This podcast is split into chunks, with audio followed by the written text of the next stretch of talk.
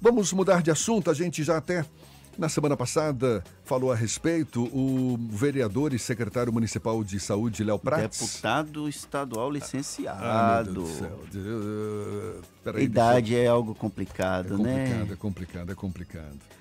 Atual secretário municipal de saúde, Léo Prats, que é do DEM, teria recebido um convite do PDT para se filiar ao partido e concorrer à Prefeitura de Salvador. E ele, na semana passada, se reuniu com um dos caciques da legenda, um dos caciques do PDT, o ex-candidato à presidência da República, Ciro Gomes, que é quem conversa conosco, está na linha neste momento. Bom dia, Ciro. Bom dia, acho que é com o Jefferson que eu cumprimento. Abraço também, Fernando, e a toda a gente querida da nossa Bahia que está na Rádio à Tarde. Muito bem, Ciro Gomes falando diretamente do Ceará. Está em Fortaleza nesse momento, não é, Ciro? Nesse instante em Brasília, logo mais São Paulo, Fortaleza ontem. Essa é a minha vida, diariamente é lutando. Maravilha. Então, tá certo, Ciro Gomes falando direto de Brasília conosco. Esse encontro está é, é, oficializando a, a, a, ida de Léo Prates para o PDT? Esse convite, de fato, foi feito? Queria que o senhor comentasse a respeito. Veja, nesse nível de política não se faz convite, porque isso é uma indelicadeza. Eu tive a honra e o prazer de, de recebê-lo, é porque ele foi, como secretário de Saúde de Salvador, foi observar umas experiências de saúde na rede lá de Fortaleza e eu, eu estava lá tive o prazer de recebê-lo junto com um companheiro nosso, que é o, é o, é companheiro Aldo da Juventude do PDT, que é nosso candidato a vereador, e conversamos muito sobre a situação da Bahia, a situação de Salvador, trabalho dele, enfim, eu sou um admirador. Mas ele, como todo mundo sabe, ele é muito ligado ao prefeito, a CN Neto, de quem também eu sou amigo, e é evidentemente ele é que sabe o que, é que vai fazer. Eu posso dizer, entretanto, se ele desejar mudar de partido, se ele desejar vir para o PDT, seria um prazer muito grande recebê-lo. Ciro Gomes, Fernando Duarte falando. O PDT é um partido que se comporta atualmente como oposição ferrenha ao presidente da República, Jair Bolsonaro, e o senhor tem sido uma das principais vozes de combate ao governo federal. É, essa postura é estratégica com relação a eleições é um, ou é um posicionamento é, político firme do PDT e de Ciro Gomes? Veja, é um posicionamento político. Eu fui candidato a presidente da República. Eu fiz uma proposta de um projeto alternativo radicalmente diferente nos valores, nos fundamentos, nos rumos estratégicos, na forma de tratar as finanças públicas, do jeito de olhar a economia, do jeito de compreender o drama do povo mais pobre do Brasil, daquilo que foi é, eleito pela, na, na, na proposta do Bolsonaro, que aliás não era proposta nenhuma. E hoje vamos ter clareza, o Brasil está passando pela pior crise econômica da história. É honesto que eu diga que não foi o Bolsonaro que criou essa crise. Evidentemente eu não sou uma pessoa que, que, que, que, que não cultiva a verdade. Eu procuro tratar as pessoas com muito respeito e sei que quem criou essa crise não foi o Bolsonaro. Ele herdou essa crise do governo trágico que foi o governo da, do, da, da, do PT com a Dilma, mas o Bolsonaro está agravando essa crise de uma forma profunda. E os gestos que ele toma são gestos que privilegiam o 1% mais rico, todas as vezes, e prejudicam os mais pobres e a classe média brasileira. Os números são terríveis, eles não permitem qualquer dubiedade. O Brasil tem hoje 63 milhões e 700 mil pessoas com nome sujo no SPC. Esse número já vinha alto lá de trás e está aumentando. O, 65 de cada 100 famílias brasileiras estão super endividadas no nosso país humilhadas aí com o nome no SPC e no Serasa. O desemprego aberto no Brasil diminuiu discretamente, mas segue aproximado de 14 milhões de pessoas. A informalidade, ou seja, a quantidade de pessoas que está obrigada a viver é, de bico em atividades completamente irregulares, sem proteção nenhuma do futuro, aumentou violentamente durante o governo Bolsonaro e já passa de 40 milhões de brasileiros nessa condição para não dizer que eu não estou observando tudo, a única coisa positiva que eu anoto é que os homicídios caíram. Não se sabe ainda a causa disso, já havia uma tendência de 2018 em queda, mas é preciso honestidade e relatar que a única coisa positiva que aconteceu é que caiu de 61 mil por ano para 57 mil por ano. Isto é um número importante, embora seja ainda muito chocante. Quando a gente vai olhar se isso for um investimento pesado em educação, em segurança, o orçamento executado pelo Bolsonaro em saúde, segurança e, e, e, e educação, ciência e tecnologia são os piores da história. Taxa de investimento do Brasil, hoje com 24 mil obras paradas, é a pior da história. Portanto, dizer amém para um governo como esse, na minha, na minha mente, é ser cúmplice de uma tragédia. Estamos conversando com o ex-candidato à presidência da República, Ciro Gomes. Na, há cerca de duas semanas, o governador Rui Costa foi alvo de. Governador da Bahia foi alvo de críticas de setores do PT por defender que a pauta Lula livre não deveria ser a única para alinhar a esquerda. O senhor é um da, uma das pessoas de esquerda que criticam essa prioridade ao Lula livre. O senhor acredita que para juntar, para é, colocar os partidos de esquerda num caminho mais uniforme, é necessário colocar em segundo plano essa pauta Lula livre, que é debatida e insistida principalmente por setores ligados ao PT, PCdoB e outros partidos mais próximos desse entorno? Vamos raciocinar juntos. Né? Numa comunidade em que o desemprego é no que eu já falei, que a violência assusta todo mundo. Estou sabendo, inclusive, aí da, da, dessa, dessa tentativa de motim na PM da Bahia. Eu quero já mandar um abraço e a minha solidariedade ao governador Rui Costa, porque nós não podemos tolerar esse tipo de, de, de, de motim em, em, em, uma fração que a sociedade permite que anda armada e por isso tem que obedecer ao princípio da hierarquia da disciplina e não pode fazer a comunidade de refém para, ainda que seja justa, a sua reivindicação. Mas esse é o drama do povo brasileiro. Né? Nós temos aí a inadimplência, temos o desemprego, temos a violência, temos a dificuldade diária do nosso povo na rede de saúde. Pergunta ao nosso povo com que centralidade, com que urgência, com que emergência ele coloca essa questão que hoje simplesmente a burocracia do PT impõe a todo o pensamento progressista, não é só a esquerda. O Brasil tem muitos setores do centro, do centro-direita, que estão aí disponíveis para um diálogo, para a gente proteger a democracia, para a gente exigir mudanças, para a gente exigir a volta do emprego, a volta do salário decente, para tentar consertar a mazela da, da Previdência Social, que vai prejudicar enormemente os mais pobres do Brasil. E essa burocracia corrompida do PT bota como condição. Eu não estou dizendo que a luta pelo Lula livre não seja uma luta que eles possam fazer. Mas por que, não chamam a manifestação? Chama aí, vamos lá para para o Pelourinho, chamar todo mundo, e quem quiser vai. Agora, para falar de emprego, de salário, de enfrentamento da, da, da, da transformação do, do, interesse nacional, da entrega do petróleo, da destruição da Petrobras, tudo isso agora é repetindo. Na hora que chama uma reunião, lá vem esses caras e botam uma faixa na frente desse assunto. Isso está desmobilizando o Brasil. Isso é um problema da gente perguntar ao povo né, se é razoável ou não. Tudo bem que alguém que acha que o Lula está preso injustamente, não sei o quê, faça a manifestação Lula livre. Mas na hora que a gente discute para defender a Petrobras, e para defender a Embraer, que foi entregue aos estrangeiros, lá vem os caras e botam uma faixa na frente. E essa burocracia corrompida do PT tem horror ao PT que é vitorioso. O, o, o PT da Bahia ganhou quatro eleições. O Rui Costa ganhou a eleição no primeiro turno, com 75% dos votos. O Haddad, na terra dele, tirou 32% dos votos e, o, e, o, e o Bolsonaro 68%. Na Bahia, onde ninguém sabe nem quem é o Haddad, só pela força do Jacques Wagner, do Rui Costa, ele tirou uma vitória extraordinária. E essa é, a, essa, é essa é, é, o setor do PT, que essa burocracia corrompida do PT está atacando publicamente. A gente está conversando aqui com o Ciro Gomes, ex-governador do Ceará, ex-candidato à presidência do, da República também. Ciro, a gente percebe hoje o cenário político brasileiro de uma polarização cada vez mais acirrada. Qual o caminho para uma aliança nacional? Eu faço queria eu me lembro de um foi o Tancredo Neves ainda na época do finalzinho do governo Figueiredo, foi eleito pelo colégio eleitoral, mas ele conseguiu costurar uma aliança com a direita, com os militares, com os trabalhadores, com a oposição. Acabou sendo eleito, não foi o governante da época, mas de lá para cá, quem é que teve esse privilégio de fazer uma aliança nacional e qual seria o caminho hoje para se conseguir essa coalizão?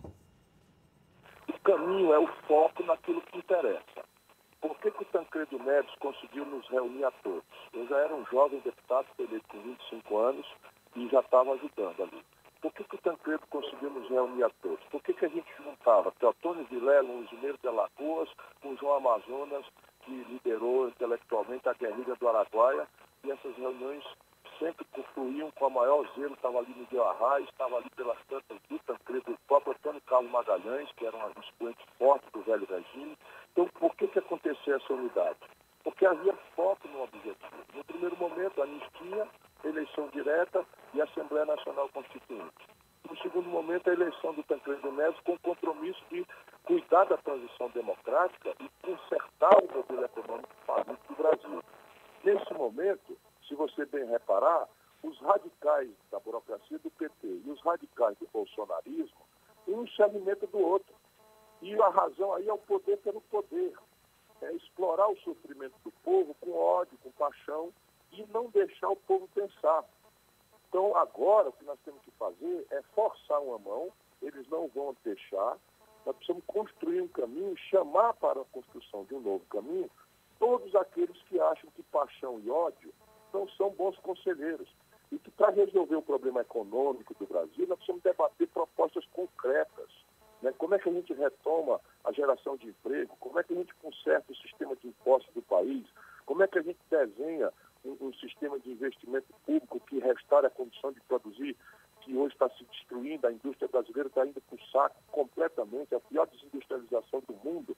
E isso é o que estou tentando fazer, já há muitos outros brasileiros vendo que esse, esse ódio e essa paixão vão levar o país para o fundo do poço.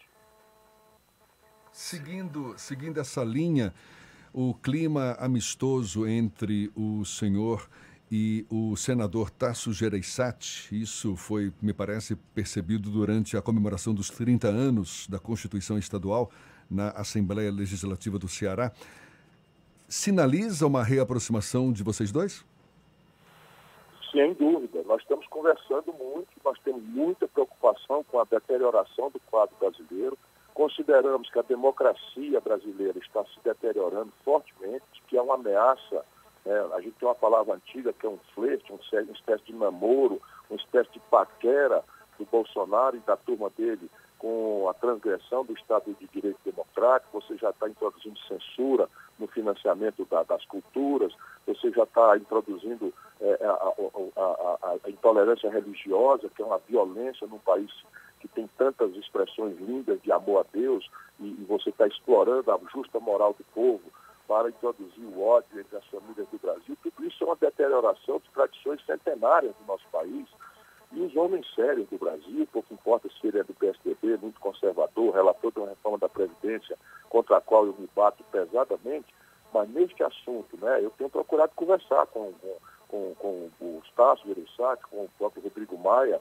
As nossas discordâncias na economia são profundas, são insuperáveis, mas a proteção da democracia do Brasil, a, a tentativa de conter os danos de um governo desastrado como o Bolsonaro, pede, recomenda que todos nós que temos responsabilidade com o país, troquemos ideias, dialoguemos e, e, e, as, e façamos um movimento para proteger a nação brasileira. O senhor falou um pouco no começo da entrevista sobre a sua relação relativamente próxima com o prefeito de Salvador, Neto, que também é presidente nacional do DEM, um partido que está ligeiramente mais próximo do governo de Jair Bolsonaro.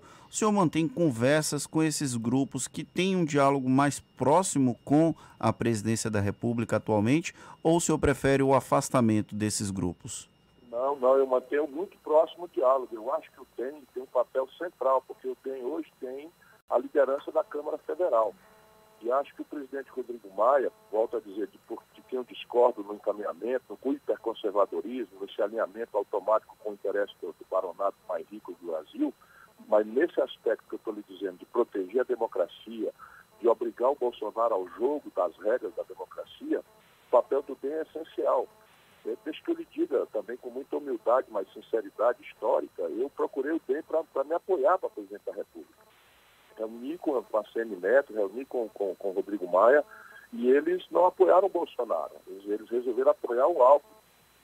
Foram para o Bolsonaro, porque o segundo turno faz com que o antipetismo violento deles né, não permita. E eu também compreendo, porque eu não faço mais campanha enquanto essa burocracia corrompida der as cartas no, no, no processo eleitoral do Brasil. Isso é uma coisa que institucional brasileiro tem que, tem que mudar. Por mais apreço que se possa ter ao Lula, não é possível. 89, 92, 90, quer dizer, 89, é, é, é, 92, 94, 96, 98, é, 2002, 2006, 2010, a vida inteira a gente engolindo as, as, as, as irresponsabilidades do PT, chega, o país não aguenta mais isso. Deu no Bolsonaro. Portanto, a minha, meu diálogo com o DEM, com o PSB, o Kassab, meu diálogo com esses setores mais à direita, que são aliados ao Bolsonaro, mas que têm responsabilidade pública, é um diálogo aberto e eu não faço escondido. Em algum momento, quando se acua o grupo político, principalmente ligado ao presidente da República, Jair Bolsonaro, eles sempre saem com a argumentação: é culpa do Lula, é culpa do PT. E o senhor acaba também, de alguma forma, concordando nesse sentido. O senhor acabou de falar é, dessa forma. É, nesse ponto, há uma concordância do senhor com o grupo político que está hoje na presidência da República?